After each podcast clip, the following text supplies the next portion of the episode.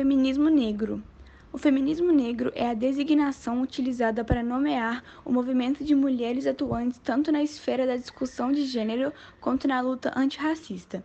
Trata-se de um movimento político e teórico que visa a mudança social e compreende que sexismo, a opressão de classes, a identidade de gênero e o racismo estão ligados. O debate interno dentro do feminismo negro e entre pessoas negras sobre as múltiplas faces do machismo é bastante inflamado.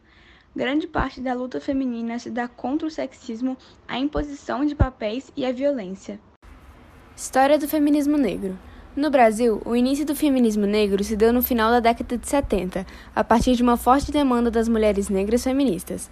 O movimento negro tinha sua face sexista e as relações de gêneros funcionavam como grandes repressoras da autonomia feminina e impediam que as ativistas negras ocupassem posições de igualdade junto aos homens negros.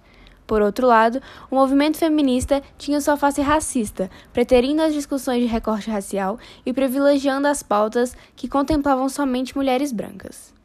Desde a década de 70, militantes negras estadunidenses como Beverly Fisher lutavam contra a invisibilidade das mulheres negras.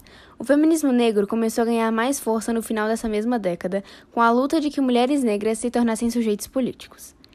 As mulheres negras, através da perspectiva do feminismo negro e após muita luta, conquistaram alguns espaços e direitos. Mesmo com os avanços, o cenário atual ainda não é considerado favorável para as mulheres pretas e ainda são encontrados muitos desafios para superar o racismo, machismo, sexismo e desigualdades sociais. Atualmente, ainda escutamos muitos casos de racismo e sexismo relacionados às mulheres negras. Um deles, muito conhecido, é o caso com Marielle Franco.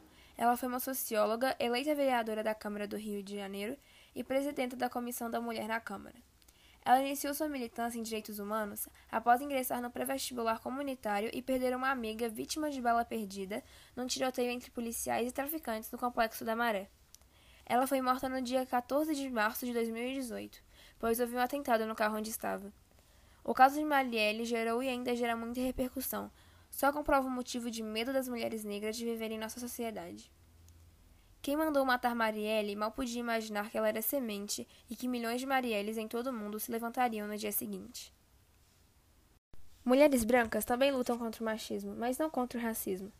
Mulheres brancas sabem como é ir à rua e ter medo de assédios e abusos em geral desde muito novinhas.